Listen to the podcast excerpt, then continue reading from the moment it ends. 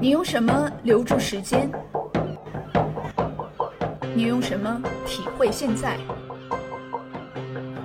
你用什么打破旧有？你用什么想象未来？当人类群星向你闪耀，当万古山河向你展开，当星辰宇宙为你跳动，当书架上的神灵向你走来，好花不常开，好书却常在。读书只为开心，读乐乐也要众乐乐。欢迎收听读书类音频节目《读乐乐》。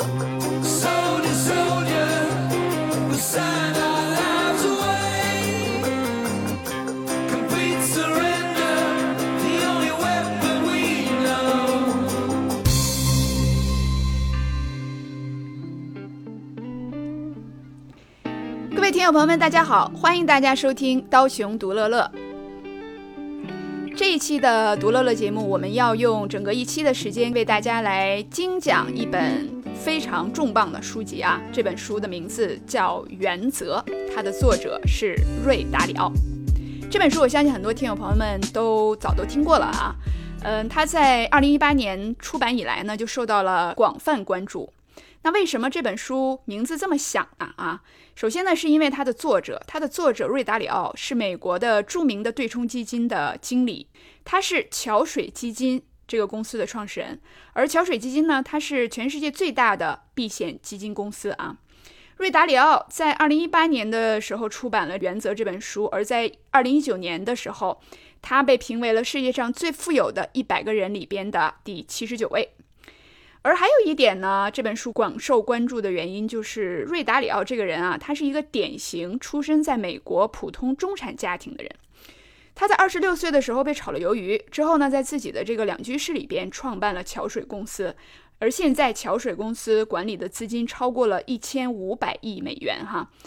截至二零一五年底的时候，桥水公司的盈利超过了四百五十亿。大里奥这个人，他还曾经成功的预测出了二零零八年的这个金融危机，所以。这个人是一个典型的属于白手起家，凭借着自己踏踏实实的努力和勤奋，达到了他的目标的这样一个人。所以他写这本书呢也很有趣。这本书是他把自己几十年间的对于人生的态度、他的世界观，给他写成了原则，哈，非常细致的这种条目和守则，呃，里边的信息量非常大。好，那么我们就来说一说《原则》这本书。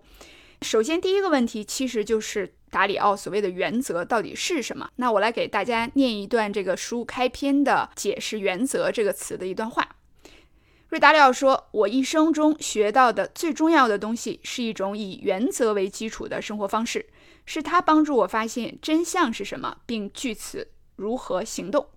原则是根本性的真理，它构成了行动的基础。通过行动让你实现生命的愿望。原则可以不断的被应用于类似的情况，以帮助你实现目标。每一天，我们每个人都会面对纷至沓来的、必须做出反应的各种情况。假如没有原则，我们将被迫针对生活中遇到的各种难以预料之事，孤立地做出反应，就好像我们是头一次碰到这件事儿一样。但假如我们把这些情况分成不同的种类，并且拥有处理不同类型情况的良好原则，我们就能够更好地做出决策。所以，总结一下这个原则到底是什么呢？其实呢，就是。做一个有原则的人，就意味着你总是依据可以清晰解释的这些守则去做事儿。而且他认为，不幸的是，大多数人都并不清楚自己的原则到底是什么啊。那么达里奥他自己的原则是怎么得出来的呢？他说他是通过不断的去经历，不断的做事情，不断的犯错误，又不断的反思。好，这里边失败和错误还有反思对他来说非常的重要。那他总结这些原则的目的呢，就是下一次不犯同样的这个错误。这个呢，其实让我想起了一个什么样的例子呢？就是像在呃做物理实验或者化学实验。好，就是大家知道，如果做一个实验的话，它其实变量非常多。你为了达到某一个实验的结果，你可能需要调试多个变量。比如说，你要调到某一个温度，哈，某一个氧气含量，某一个压强值不断的变化，看有没有这个你想要的实验结果产生，对吧？那你找到了这个实验结果之后，你就控制着那个变量，下一次再要这个结果的时候，你就再把它调回各种变量的指标，对吧？这个瑞达里奥他就是一个这么较真儿的人，他把他的行为守则哈，到底怎么做才能够实现他的目标？啊，全都总结出来，不断的去更新啊，不断的去改进，这样的话呢，就形成了自己的一套系统哈，就跟这个葵花宝典一样。所以这本书里边，他非常的强调一点，就叫正确的失败啊。他认为这个就正确的失败呢，就是你还不至于一败涂地，你还能站起来继续往前走，但是你更正了你的一些人生守则，你下一次再遇见同样的情境的时候呢，知道遵循什么样的守则去面对这件事情哈。所以开篇的时候，达里奥就跟我们强调说：“你呢，要建立你自己的原则啊！你要去想想，第一，你想要什么；第二，事实是什么；第三呢，面对事实，你如何实现自己的愿望？”他说：“这个这本书里边是我的原则啊，你未必要接受我的原则。但是呢，这个就好像达里奥在给大家打一个样，就是我这辈子的经验就是这样的，这是我遵循的生活和原则。那么你们呢，去想一想，你们遵循的是什么原则？这本书里边。”它的整个的结构呢，也是独具一格。这本书分成三个部分，第一大部分呢是自传性质的讲述，哈，里边达里奥他自己从小到大的成长经历和职业生涯，他讲述了自己的努力呀、挣扎呀、失败呀、学习呀，呃，这种个人的经历，哈。那么第二部分是生活的原则。这一部分他讲了自己是如何的面对生活中的各种事情，他的价值观是什么，他怎么为人处事，他怎么面对学习这件事情，怎么看待世界啊？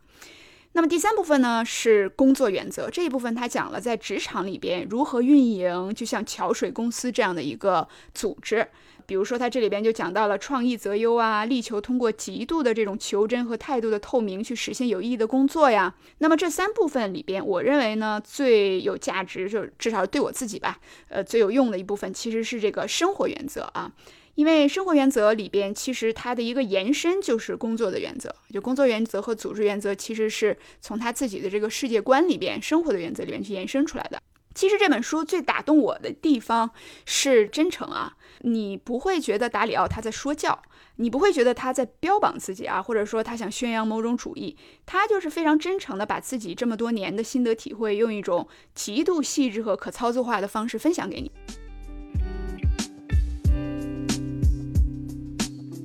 好，那么接下来呢，我就具体跟大家来分享这本书里边给我个人启发非常大的原则。第一个原则呢，就是关于事物应该怎样发展。啊，达里奥他提到了一个个人视角与整体视角的关系。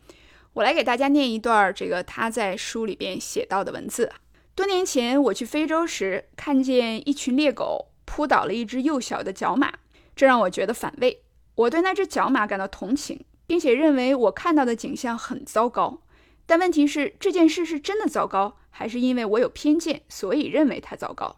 而事实上，它其实很好呢？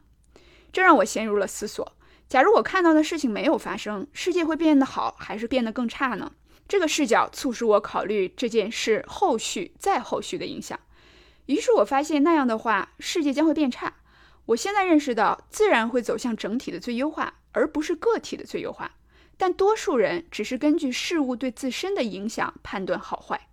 我看到的情况是正在运行的自然进程，它能有效地促进整个世界的改善。比人类发明的任何程序都有效的多。这一部分呢，呃，我感觉是，呃，瑞达里奥他最核心的、最根本的一个观点，就是他通过个人的思索，感觉到这个世界上的最重要的一个运行规律呢，就是进化论。所以他举的这个例子就是用这种个人视角与整体视角，就是我们在生活当中经常会觉得有些事情发生，哎呀，太不幸了，对我们太不好了，真不高兴，真不应该发生哈。但是他讲的道理就是你有没有从整体上去看，就是这件事啊，有可能在局部对于个人来说不好，但是它之所以发生，是因为在整体上它可能实现了最优化哈。所以在这里边又有一段文字哈，我再给大家念一下，他说。多数人把对自己或者自己关心的人不利的事情叫做坏事儿，而忽视了更大的好。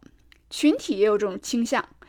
一种宗教的信仰者会认为自己的信仰好，其他人的信仰不好，导致两方信徒相互残杀，并且都坚信自己在做对的事情。通常人们彼此冲突的信念或利益会妨碍他们从对方的视角看事情，这不好也不理性。所以他这里边讲到，就是他认为呢，宇宙中最强大的力量，也是唯一永恒的东西，是一切的驱动力，就是进化论。那进化论这个东西，我们应该都不陌生，对吧？就是这个优胜劣汰、大自然的这种自然选择的规律啊，它是我们普通意义上讲到的进化论。嗯，那么瑞达里奥他提到的这个进化论什么意思呢？他认为这个宇宙啊和自然。它的本质规律就是一切都要不断的向前蜕变、变化，不断的变动和重组。他说：“你愿意也罢，你不愿意也罢，这个宇宙它的目的啊，看起来就是它要往前进化。因此呢，这个大自然它总是奖励进化，人类社会也奖励进化。那举个例子来说，每一个生物的首要目标是什么呢？就是做基因的容器。”就是你要繁衍，你要不断的去复制基因，无论是人还是呃自然界生物都有这个特点，对吧？那么大自然里边的优胜劣汰，整体的方向就是不断的更新，要不断的成长，不断的变化和升级。这样的话就表现出了优胜劣汰，就是总体要往好的方向去进化。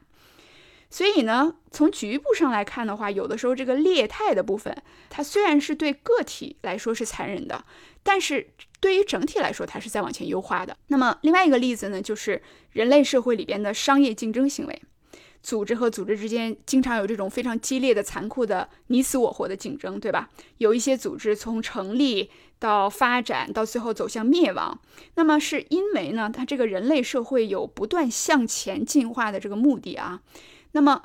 它管不了局部啊，而是说整体上我要这个最优化，你们谁厉害，你们谁就站出来。那么进化不仅仅以生命的这种形式存在，在科技呀、语言呀、知识呀这些领域，都是代代相传、不断的往前推进。所以这个达里奥他认为呢，进化是一件好事儿，会推动事物向前的改善。产品、组织、人类的能力，所有这些东西都是在以类似的方式逐渐的进化。他说：“你喜欢也好，你不喜欢也好啊，你的喜好不等于世界的运行规律。”那你当然可以不接受哈，你说这样太残忍了哈，我不承认，我不接受，我不同意你这个世界有这个进化的这个目的哈。但是这个世界呢，它还是会以这样的方式不断的变化，对吧？那么对于个人和组织来说，在一个庞大的这个世界体系里边，你的选择是你要不然就适应，你去进化，要不然就是死亡啊，就是这样。所以这里边达里奥他这样说，他说，进化由各种适应和创造组成。它们能够提供及时的好处，但这些好处的价值会不断的降低。这一痛苦的降低过程可能引发新的适应创造，把新的产品、组织和人类能力带到新的更高的进化水平上，也可能引发衰落和死亡。想想你知道的任何产品、组织或人，你就会知道这是真的。世界上到处都是曾经辉煌但逐渐衰落和毁灭的东西。只有极少数的东西一直在重塑自身，不断达到伟大的新高度。所有的机器最终都会崩坏分解，机器的零件会被回收，用来制造新的机器。我们人类也会经历这样的过程。有时这让我们悲伤，因为我们已经和我们的机器产生了感情。但如果从更高的层面来看的话，观察机器如何进化，其实是一件很美妙的事情。所以这是他讲到的关于进化论的这一点啊，我觉得他对我的一个帮助就是说，呃，让我可以提醒到我自己，说有的时候在我身上发生的这种，或者我周边的人身上发生的不好的事情，有的时候自己觉得难以接受和理解，但可能是。宇宙或者说大自然的它一种本质性的进化论的规律在发生作用哈，那么我们有的时候不得不从自己的小世界里边跳脱出来，从一个更大的视角去想问题，以及你为了适应这种宇宙的规律，而不是让它适应你，那么你能做什么样的选择哈，对吧？所以呢，达里奥根据他提到的这种他对世界的认知，他提出了以下几个原则：第一，不进化就死亡。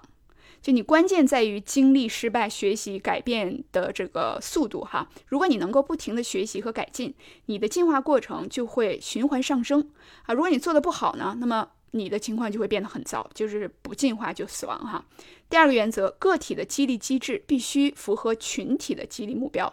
第三呢，现实为了整体趋向最优化，而不是为了个体啊。所以你你要知道，你要去符合这个整体的最优化的一个原则。那么另外就是为整体做贡献，你就可能收获回报。自然选择让更好的品种得以保留和传承，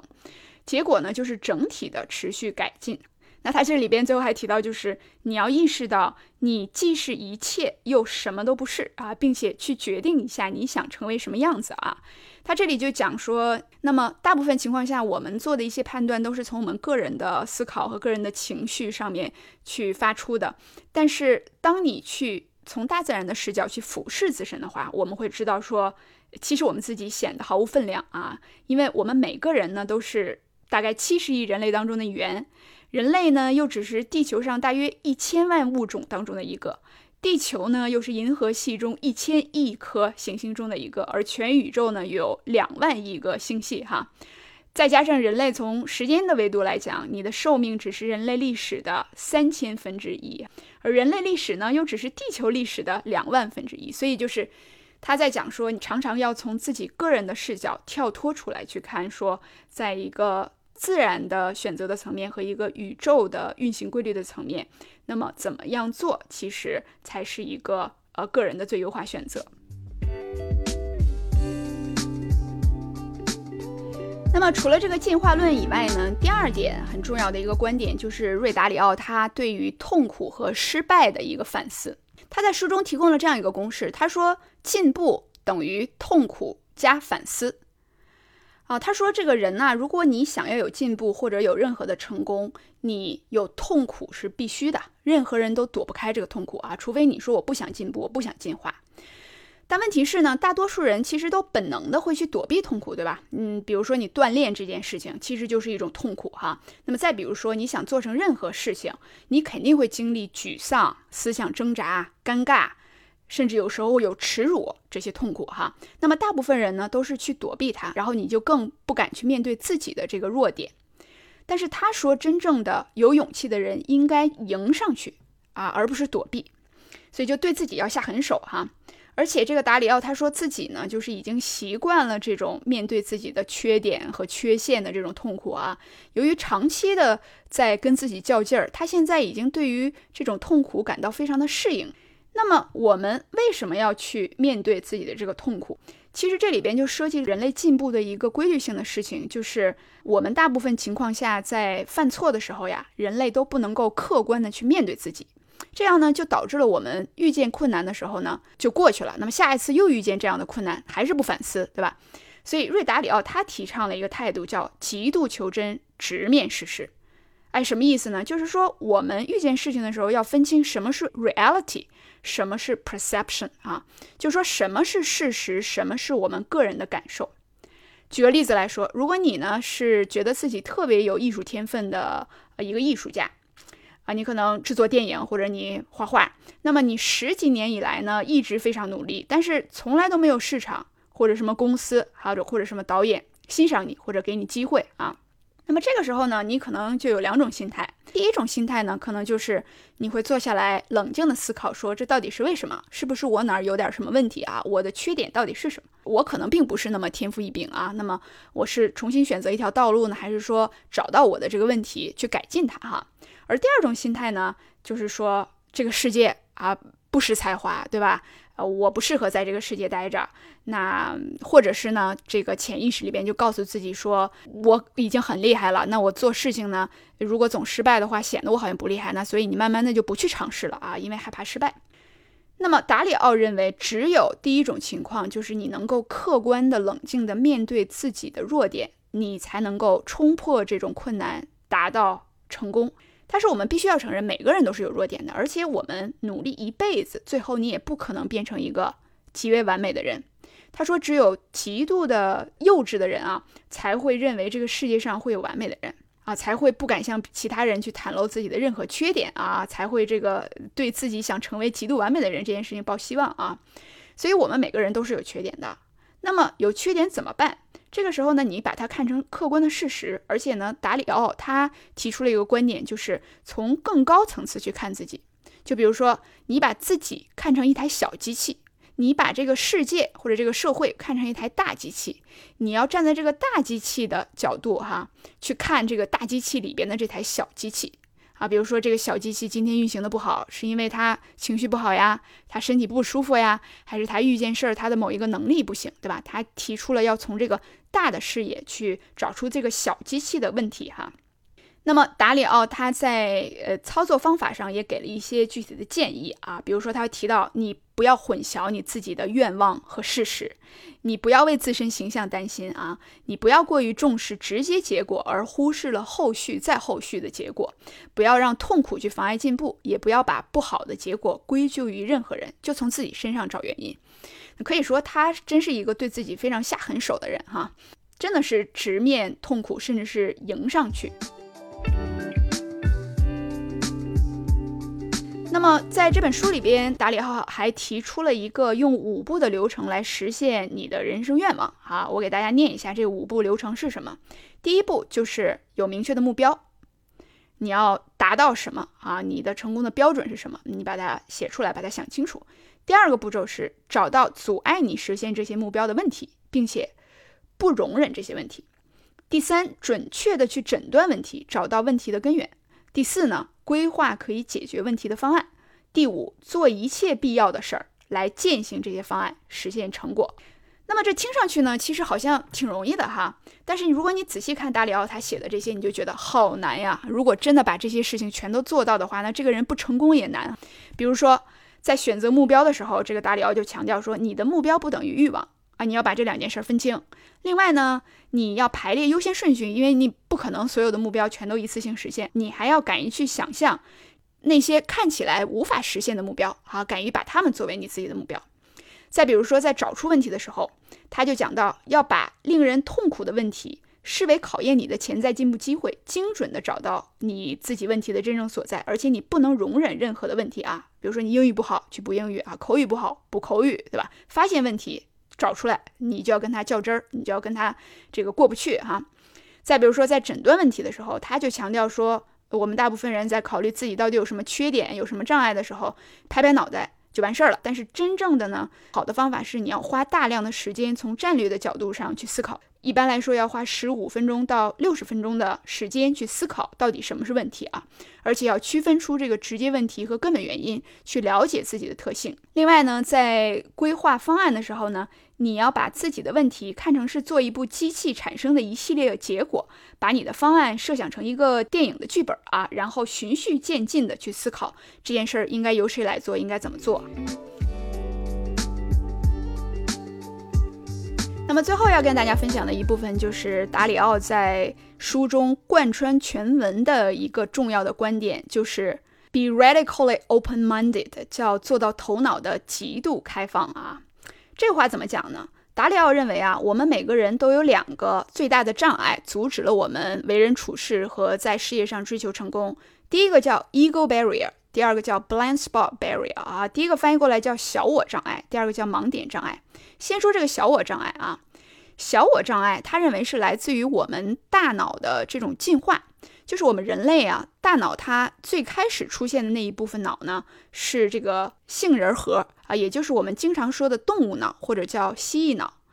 那么这个蜥蜴脑呢，它是指大脑里边的一些原始的部分啊，这些部分呢，它都是这个大脑的颞叶里边的构造，而这个颞叶它处理的是情绪。这些区域它会非常简单化的去处理一些事情，让你做出这种动物本能的一些反应啊，比如说有人批评你了，对吧？你这个时候就会把它变成一种攻击。那么尽管你的大脑里边有这种比较高级的部分去控制和理解，但是你这个动物脑呢始终是存在的啊，始终是有这种情绪的。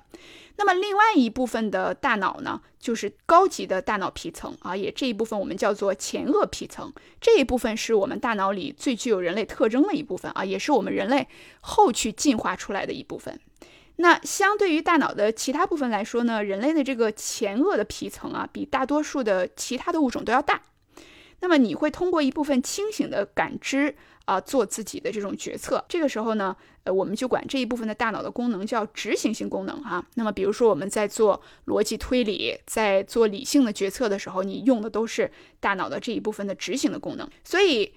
脑中其实呢，每个人都有两部分，一也就是说，有一个是情绪化的你，而另外一个是理性化的你，对吧？那么遇见事情的时候呢，我们这两部分的脑它都会起作用，但是往往你这个动物性的大脑啊，它的力量非常大，所以如果你不去刻意的培养理性化的大脑的话，那么你就会被这个动物性的大脑所控制住。那么这一部分呢，作者就叫。这个我们的小我的障碍啊，也就是说，我们被自己的情绪所掌控了。你不能站在一个更加理性的视角、进化了的大脑的那一部分的视角来看待生活当中我们遇见的这种各种情绪的出现，别人对我们的攻击，我们遇见的障碍，还有这个面对自己的这种挫折哈、沮丧的情绪。那么另外的一个障碍呢，作者就叫盲点障碍。这个盲点障碍其实就是说，我们每个人认知和理解事物的能力都有差异，而且是有限的，不可能有一个人有三百六十度的这种鹰眼，什么东西都能看得到哈。那比如说有一些人，他就是擅长看这种大的场景，看事情的时候，他就从很宏观的角度去看啊，但是他就没有办法看到细节。那有些人呢，可能恰恰相反啊，就是没有办法抓这个大局。所以这种情况下呢，很容易以为自己是对的，因为你看不到别人是怎么想的。所以达里奥认为呢，这里边很重要的一点就是，你不要认为自己总是正确的，你必须保持 open-minded，就是你头脑的开放性，你要能听得进去别人的话，接触得到这个世界其他的这部分的观点啊，这样的话呢，你才能够突破自己的局限性，去看到一些想不到的地方。头脑开放的人到底怎么去界定啊？他给着一个非常这个明确的区别，就是头脑开放的人，他跟这个头脑封闭的人，他们的行为你一看就不一样。比如说这个头脑封闭的人，他会不喜欢看到自己的观点被挑战啊，不希望听到不一样的声音，他更关心的就是证明自己是正确的。他不会提出问题啊，不会想知道别人到底是怎么想的，或者事实到底是怎么样子的啊。而这个头脑开放的人呢，他想要了解人和人之间如果出现分歧了，我跟你观点不一样了，为什么会不一样？到底是怎么回事？这事实到底是什么啊？那么其他人不赞同他们的时候呢，头脑比较开放的人呢，他们也不会发怒。这样的话呢，他们就有机会去了解事情的真相啊。如果他们想错了，他们有机会去改变自己的这些错误，而且他会多花一些时间呢，考虑对方的观点啊。所以瑞达里奥认为，让人能够持续进步的一种力量，就叫去尊重和接受深思熟虑的意见分歧。啊，就是如果对方是叫 thoughtful disagreement 啊，就是深思熟虑的这种跟你意见不一致，他不是情绪化的，他是这种理性的啊，他有他的观点啊，他想跟你讲为什么他那么想，那么你一定要去听，你一定要对他开放，这样的话呢，你才能够接受到更多的新鲜的信息进来啊，才能有机会自己去进步。但是这件事情达里奥又说了，是一件非常难的事情，为什么呢？他需要你去。打败你的蜥蜴脑，因为你蜥蜴脑告诉你说别人意见跟你不一样，别人去批评你，别人认为你不对，这个是对你的攻击。那么人类的动物脑就告诉你自己叫 fight or flight，对吧？你是跟他打仗，还是现在就逃跑？所以这不是一件容易的事情，但是呢，它确实是一个能够保证人在不断的扩充自己、得到信息、个人成长、改进错误的时候的一个呃必经之路啊。除了以上跟大家分享到的几个观点之外呢，其实《原则》这本书里边，达里奥还提出了很多比较细节性的观点啊。比如说呢，他研究这个神经科学啊，就 neuroscience 研究之后呢，让他深切的意识到人和人在大脑的结构上其实就是不一样。所以很多时候。你觉得你不能理解那个人，因为你们两个在生理上，你这大脑结构都不一样啊。这个脑神经的整个的运作过程非常的复杂啊，里边有很多的 chemicals，有很多的神经元在互相作用。所以你不要觉得谁都应该跟你想的一样，你不要觉得谁都应该同意你的意见啊，因为我们大脑都 wired differently 啊，我们都是用不同的这种呃机制在思考和为人处事的。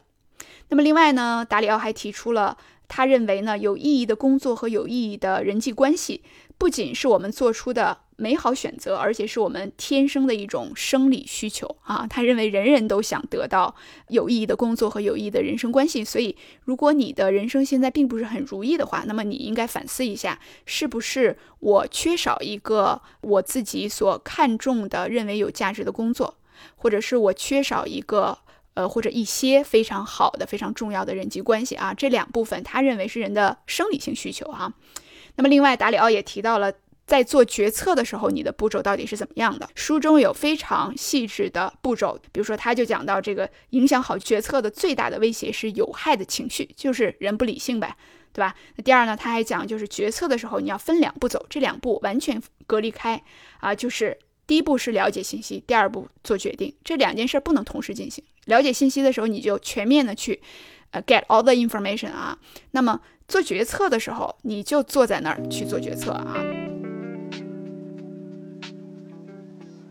好，那么这本书对我来说影响最大的一些核心的观点呢，我就给大家介绍到这儿了。应该说，达里奥的这本书，在我第一次去读的时候，我就印象很深刻。嗯，其实不只是他提出的这些观点，因为这些观点你在一些其他的书籍里边也能看到，比如说直面自己的痛苦啊，比如说人的大脑是蜥蜴脑和这个上颚皮层啊等等这些观点，其实并不是说有多么新的观点。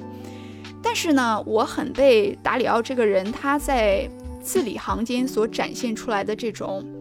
理性、客观、坚韧、勇敢、永不放弃，而且慷慨的跟大家分享自己原则的这些气质啊所打动。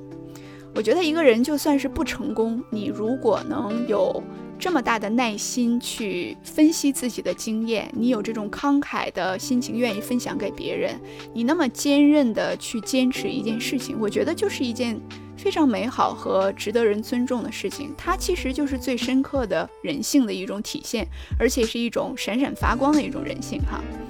所以我觉得这本书有很多不同的看法。你可以把它看成是一本励志的书籍，你可以把它看成是一个成功人士在介绍自己成功分享的经验，你可以把它看成是一个人生守则，啊，你也可以把它看成是一个样本，按照它去制定自己的人生原则，很多不同的这种看法哈。但是你不得不承认，作者所展现出来的这种积极的人生态度，这种坚韧不拔的。呃，精神确实是能给我们注入很多的向前努力和奋斗的这种勇气哈。那好，原则这本书就在这里分享给大家了，希望大家喜欢。我们下一次节目再见。